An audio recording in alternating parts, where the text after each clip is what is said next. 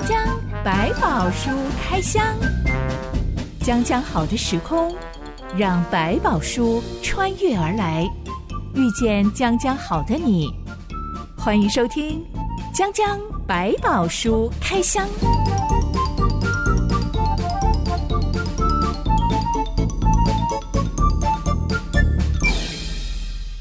宝书里有百宝，让知心和下半哥为你开箱来挖宝。Hello，我是知心。Hello，下半哥。今天要继续来看一箱圣经的士师记。嗯、是的，我们说士师记刻画的是一个乱世。哇，明明是一群属上帝的 人，嗯、还住在上帝所赐的应许之地，是、嗯，却硬生生把自己的家园搞成了一个乱世。只因为不知道耶和华。嗯哼，下板哥，我在圣经的箴言里面看到一句话说：是没有意象，民就放肆；是唯遵守律法的，变为有福。嗯、这段话是不是就可以描述出世师记的惨况？所以意象的来源是上帝。没有一个可以遵循的对象，或者给我们一个清楚的指明的方向，就很容易各自为政，那就会自己做自己高兴的事情。也就因为这样，其实在这个当中也提到说，好像当中没有神了，好像神过去跟他们的关系被切断了，这是非常可惜。但我们也心怀感恩了，有这一群人，他们走过这段信仰的路程，因为他们在那个时期对上帝的认识，毕竟只是从他们祖先们传递的一些讯息，每一个人自己的经验可能也不是那么多。那么多的信仰的一些诱惑，对他们来讲，可能很难只对准一个上帝，然后对生活的所需就拉扯得很紧。我觉得我们要赶上他们走过那段，提醒我们，即便是这样的时候，我们都不要忘记我们的上帝仍然在掌管整个世界。其实他们走过了一个乱世的过程，也提醒我们，当我们心中没有上帝的时候，不会忘记上帝的时候，我们的生活会变成什么样的境况，要很小心。如果我已经找到了一些人，他们愿意来做我的教练，嗯，愿意做我的人生导师，是，呃，某种信仰大师，嗯，那么我还会沦落到没有异象，民就放肆的地步吗？呃，先回头来讲，每一个 coach 的背后，他都有一套他的价值观的系统，每一个人都还有人生的一个好的方向，应该是怎么样？可如果这个方向是来自于每一个人自己的认为的时候，其实讲一句实在话，有很多时候。那些所谓的建构出来的价值，或者所谓的一个成功的体系，会造成很多人生的混乱，甚至是压力。因为它来的来源，这个美好的来源，并不是来自于那个有生命的权柄的本身，而只是一个我们认为这样子可能可以帮助他发展出一个对他个人很好的状态。可是你会发现，它建构在不同的价值系统，大家各自有一套的时候，是不是彼此都会有冲突，甚至会可能产生一种完以我为准，我开心就好的生活的时候。看起来是发展了你，让你得了自由，可是其实让你却不知道我这一生到底真正应该要放的目标跟方向是放在什么，而只是在我的自我的满足里面的话，那是很危险的。可能只是一个欲望的成就，而不是对我自己这个人被创造的那个价值的那个肯定，这就是最可惜的地方。但我们已经很缺乏意向了，正是因为我们的内在有一个。说不出的渴求，我一直在寻找人生导师。当我找到的时候，嗯，我当然会很像在波浪当中抓到一根稻草好了，或者抓到一根救生圈好了，是是可以把你救起来。我怎么能在这种时候去辨认出他并没有带给我意向呢？嗯，我觉得就是说，他们其实都提供了某一个方向可以让你去，只是这个方向有时候等你抓到时，才发现说，哈，原来这只是一个浮木。他其实用了很多的方法。甚至他们的 coach 都不会告诉你说，我觉得你应该做什么，而是从这当中分析说，哎，参考起来你似乎蛮适合这个东西的，你要不要往这个方向去探索？或者当你正在很多的平量的纠结，他把这些平量有一些方法，把它呈现给你看说，看起来你在这上面当中，你哪一些是真真实实的你要的，哪一些可能只是你的一时的冲动的部分，那你可以做一个整理，给你建议，然后你自己去行动。所以他不会为你的将来负责的。其实导师这个角色似乎要给你方向。但我倒觉得扣卷的概念通常不是成为你的方向，而是帮你去理清你现在的状态，然后让你去选择一个，你还是要为自己负责。你的选择你要为自己负责，所以他不会说你只能做这个，不能做这个。他会建议你可以做哪些练习、哪些训练，帮你找到一些能够继续往前走的力量，但他不能替代你。我昨天才听到一个朋友跟我抱怨说，他很讨厌他的表姐。嗯，每一次只要看到表妹在社群媒体上面发一些生活的困扰啊，嗯、例如说啊，我半夜忽然犯荨麻疹，超级痒。对，表姐就会丢给他一句话说：“要不要我教你怎么样胜过荨麻疹？更让他恼火的是，胜过荨麻疹。他在社群媒体上公告说：“请大家不要喂食我，因为我现在要减肥。”嗯，表姐就立刻给他一句话说：“要不要我教你怎么减肥？”是，他说他对这种话很反感，嗯、是因为 后面就会带出很多你要照我的话做，你要听我的话就会完成的模式，这就会造成下巴哥刚刚你说的很有压力。是，就是，就本来就是这样，因为应该说。我们想教人的不是没有东西，现在回我回头问是说适不适合这个人，我们还要去问。所以 coach 不是只说我有很多，我可以教你怎么做，而是说我们有很多方法，然后看看你的个人的特质是，那我们来想想看，我们可不可以用这些方法来尝试看看。上帝是最好的人生 coach，是引导人，而不是摆布人。对，其实我觉得上帝也给了人很多空间。当然，我们你看我们的犯错造成的结果也相当的严重，但上帝愿意用一个角度，好，我就等你一起，我们慢慢找到一个对的路来。江江百宝说开箱，今天要来开箱一个原本没有意向的人，他怎么样领受异象？嗯、还有领受意向之后，他又蜕变成了一个怎么样子的人？是，嗯，这段故事记载在世世记第六章。一段音乐之后，我们来开箱。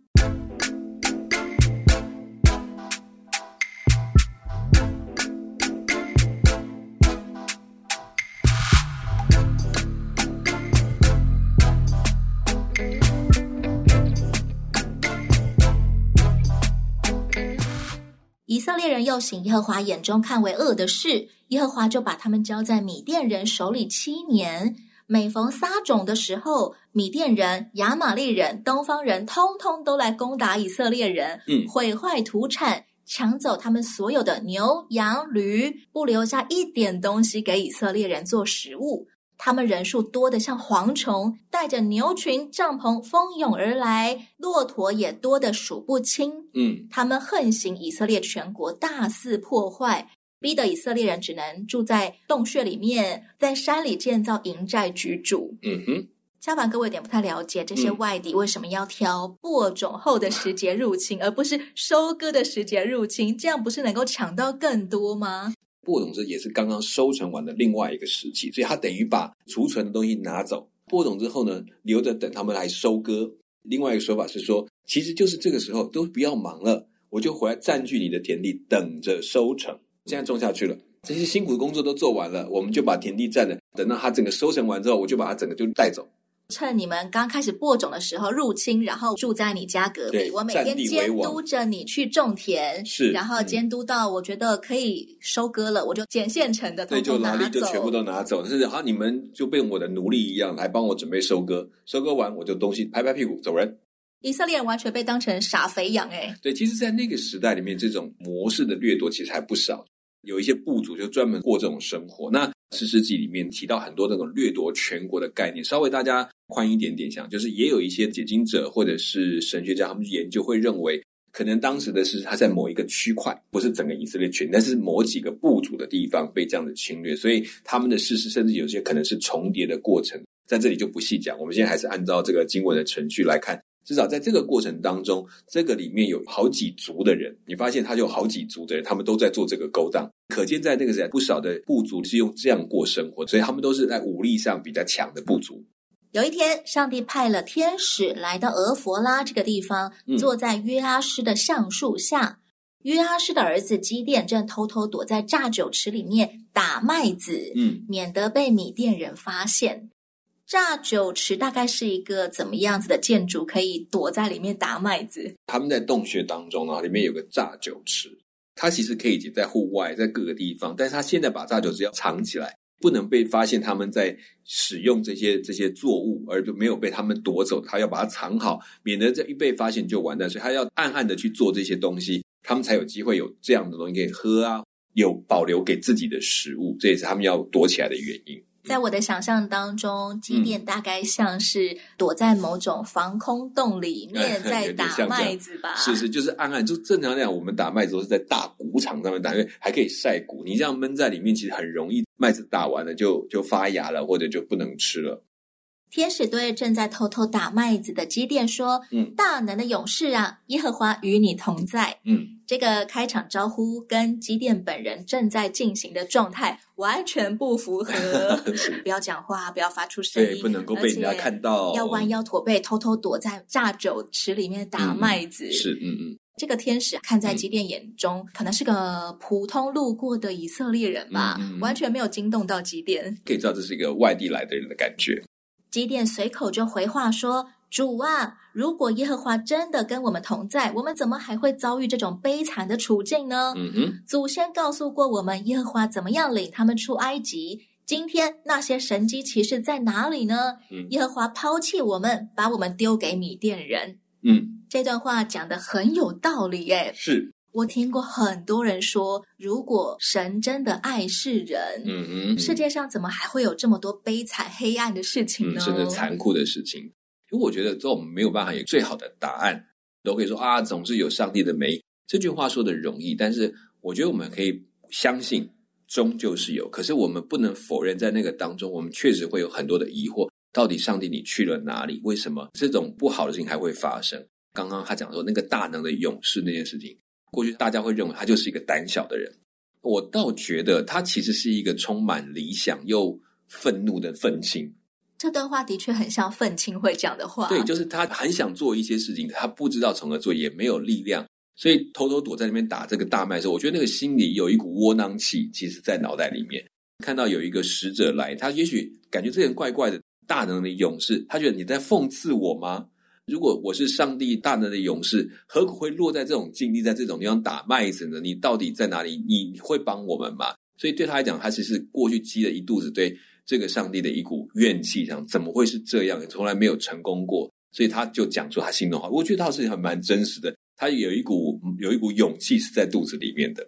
这时候的基甸，他有认出那位喊他大能勇士的人是上帝吗？可能还没有意识到，但是他知道这个人不是一个普通人了，因为他讲了这句话里面，其实他可能会认为就是派一个好，我们某某讲来一个讲风凉话的人吧。自以为跟上帝关系很好，然后来跟我说这段话，所以他才有胆讲出这段话说：“好啊，你说我是大勇士，那你上帝到底在哪里？这么多年了，关我什么事吗？”基甸喊他说：“主啊！”我们在圣经里面常常看到，嗯、呃，他们会叫别人主啊，那只是一种尊称，还是真的在喊上帝呢？我觉得在这里，我比较认为是它是一种尊称。我不认识你，啊、对，就但是他们都会说有一点对外地人有点，我就尊重说，把你当一个高一等的人啊，主啊，那你可以告诉我吗？都知道怎么回事？甚至某个程度，我如果用现代一点的感觉，是在讽刺说，好啊，主啊，那你告诉我你。到底怎么回事呢？你讲这种话，好像你是某种高高在上的大人。对啊，那，那我就喊你大人啊。对啊，你就告诉我那怎么回事啊？所以我觉得在这个语气上有很多我们现在没有办法揣测，我只能用一些 我们的情境去猜测。但我可以看出，他其实这段话确确实不是一种好像说哇我好棒，我找到答案。说好啊，那你告诉我答案在哪里啊？这种感觉。接下来圣经说，耶和华观看基甸，说。你靠着你这能力去从米甸人手里拯救以色列人，不是我差遣你去的吗？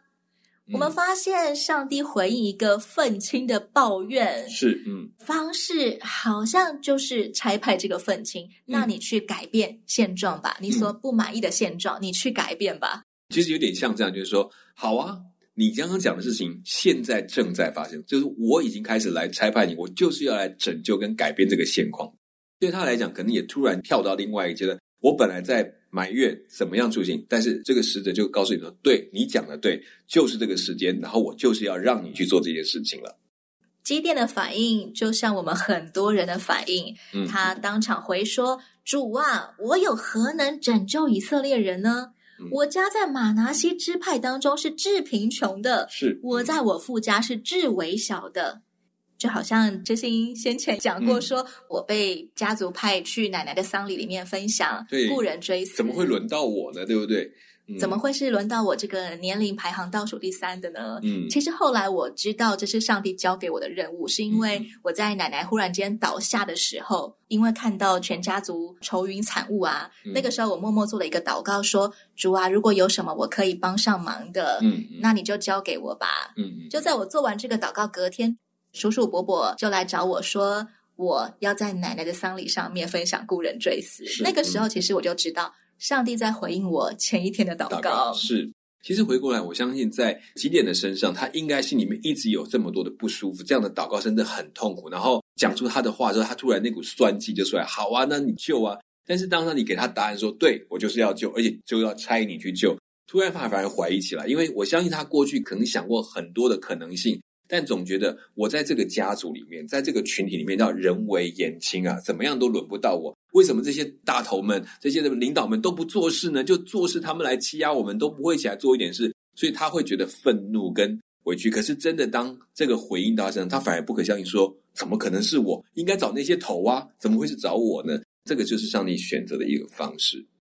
我后来在奶奶的丧礼上面做了一个比较不像传统公版的故人追思，是、嗯、就是按着上帝赐给我的感动，好好谢谢每一个人，嗯，对奶奶的爱是，嗯，我记得一直到我奶奶过世差不多四年之后，嗯，有一次我在台北的街头遇到了一个。亲戚叫住我，嗯、一个老爷爷，嗯，他说：“你是不是那个谁谁谁家的人？”嗯、是，嗯、我说：“对啊，我是某某某。嗯”对，他就一个就听出来了，嗯，他就说他记得我，嗯，他就说：“哎，这里是我家附近，那我招待你在我巷口吃个饭好不好？”嗯哼，我就跟一对老爷爷老奶奶吃饭，哇，不错哦。嗯、那个老爷爷深刻，是我的爷爷的堂姐的女婿。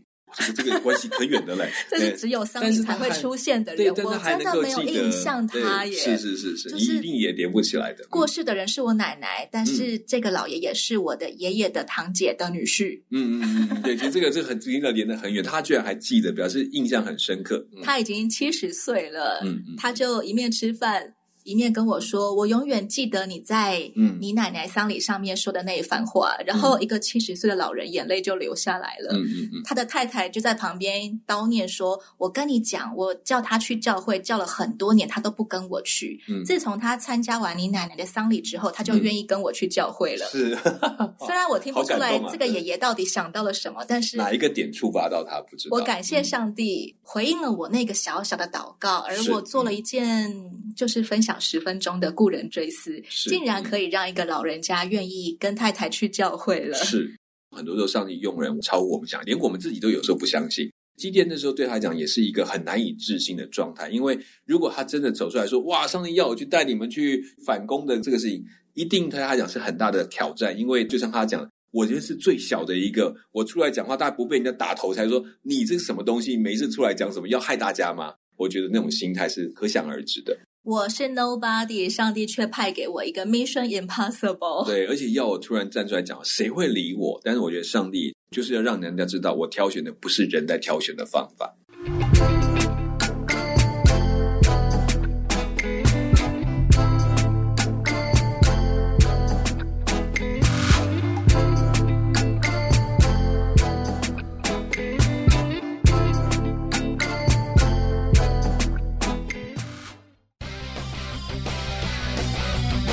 羊的青春，若加上强壮的翅膀，将可助你飞得更高更远。这一刻，就让我们做你的翅膀，伴着你飞翔，陪在你身旁。欢迎你继续收听《江江百宝书开箱》。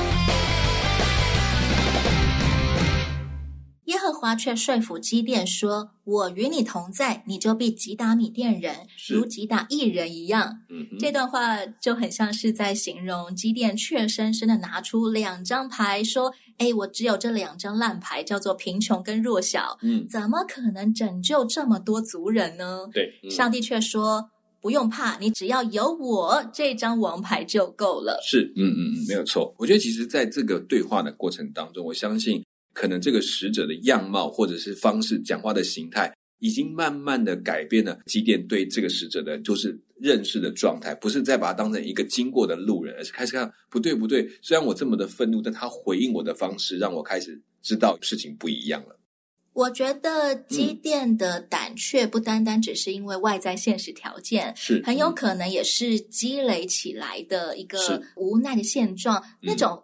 那种现状会导致我们的内心也慢慢变自卑啊，嗯、对，变害怕、忧郁啊，嗯、变得胆怯啊，嗯、容易退缩啊。遇见上帝这件事情可以改变我们的天性吗？嘿，其实上帝在把我们过去的经验在扭转。其实积淀就很像我们在以前在教育学里面提到所谓的这个习得的无力感，就是他是被一次一次的说没有用，没有用，没有用，等到他已经大了，他还是觉得我大还是没有用，因为这个我试过很多年了。再怎么愤怒反抗都没有用，当然就只能当愤青了。对，所以那个愤青不是他便只能讲酸言的人，而是他不得不，他可能从以前从小就说我们为什么任人家欺负，可是家人还说哎呀你要忍耐，你要忍耐，然后可能再过一段大一点的，他还说哎呀你不懂，你不清楚，你在旁边去。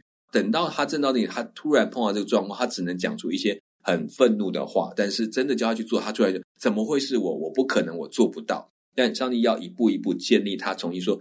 如果有我，这些事情是不一样。所以他开始，其实上帝也给他的任务，你发现还是一步一步的让他去看到。你放心，当你开始说不再像过去了，不是你做完之后就会被压回去，而是你做完之后你会被成就，你会看到上帝怎么让这个路已经铺好，等你完成这段路程，这样子。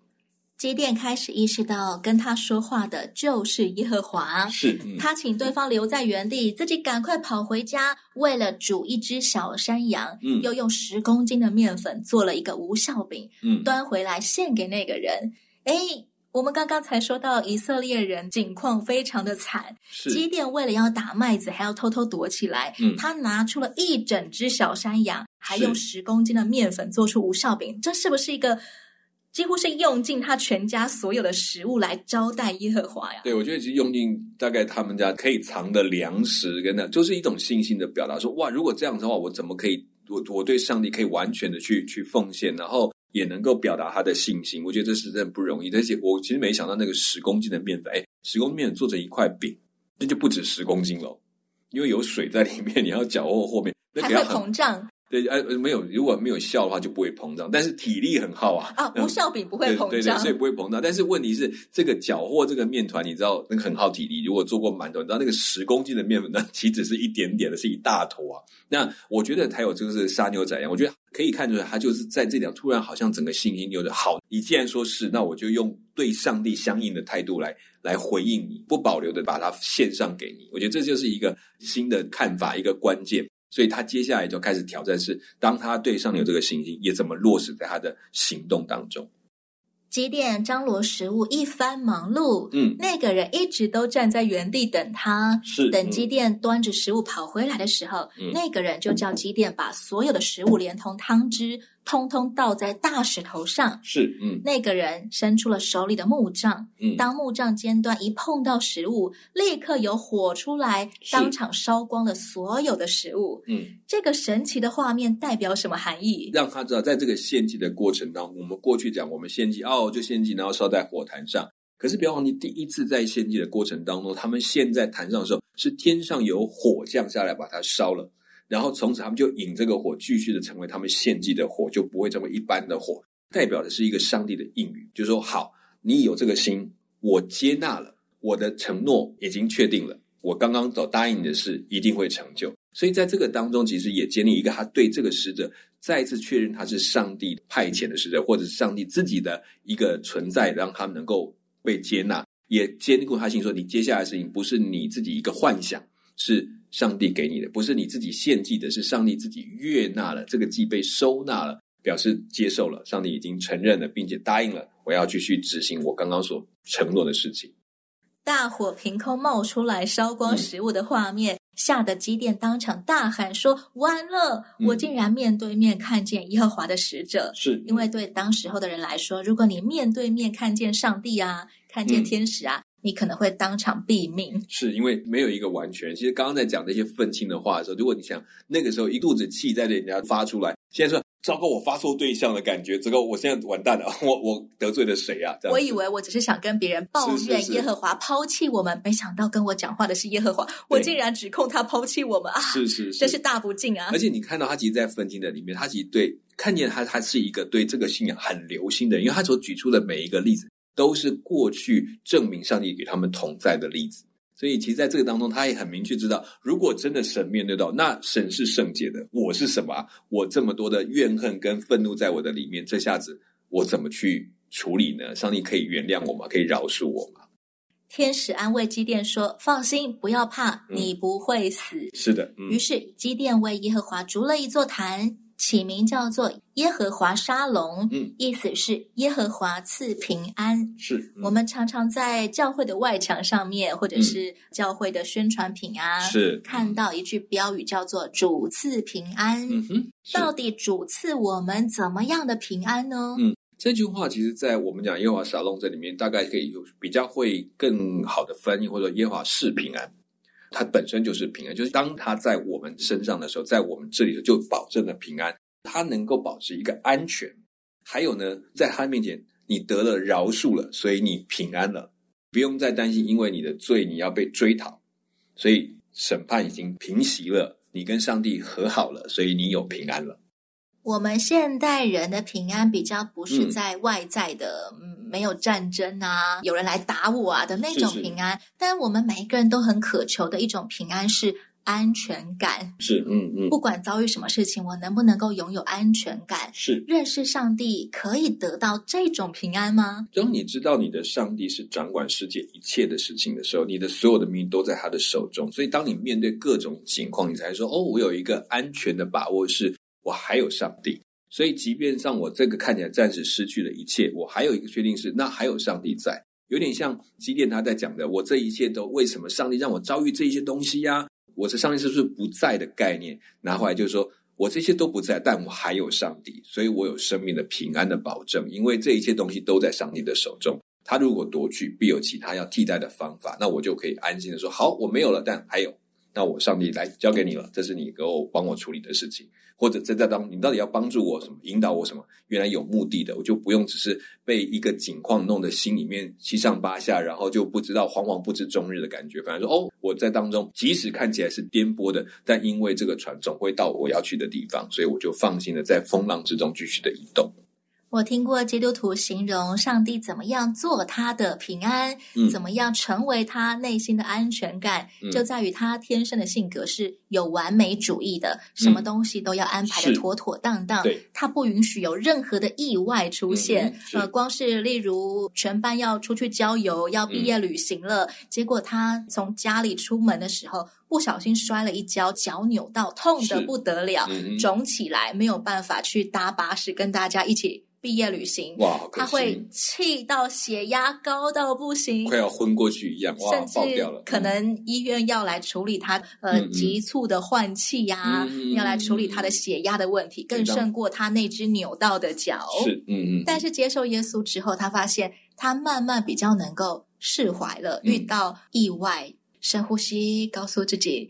没关系，没关系，我还有机会的。不再是一个气愤愤的，我怎么没有把自己的身体搞好呢？嗯，怎么会不小心做这个发生这些意外呢？主啊，我真的很想要跟大家一起出去玩，求你让我的脚赶快好起来。嗯哼，然后他会开始经历到有一些恩典。嗯嗯，上帝没有真的把他的忽然间冒出来的身体疾病治好，是，嗯、但是会有人说。啊，你脚不行哦，那我开车载你好不好？嗯，我们一起在郊游的地点集合，跟大家会合。对，嗯、然后我可以载你过去。是。要下水玩，要烤肉，嗯，他的脚扭到不行的时候，会有人帮他把肉烤好，端来给他吃。是，甚至可能把他推到旁边，说：“哎，你就坐这边，看我们一起玩。”这样子。嗯、虽然他不能下水玩水，是但是有很多人坐在他旁边陪他一起泡脚。嗯、他得到了一种被陪伴的乐趣，更胜过体验了每一种玩乐项目。没错，其实我觉得有时候这样的针对我们的个性，可能会做一些特别的设计，所以。也是经历过一段时间，他就越来越有把握，说：“哎，原来有意外，有时候要看上帝的平安是怎么样在这当中出现。”基甸遇见了耶和华，嗯、这件事情即将为基甸整个人的个性还有他的处境带来天翻地覆的转变。是，留待下一回再来开箱喽。嗯，讲讲百宝说开箱，我是知心，我是夏凡哥，我们下次再见喽。OK，拜拜，拜拜。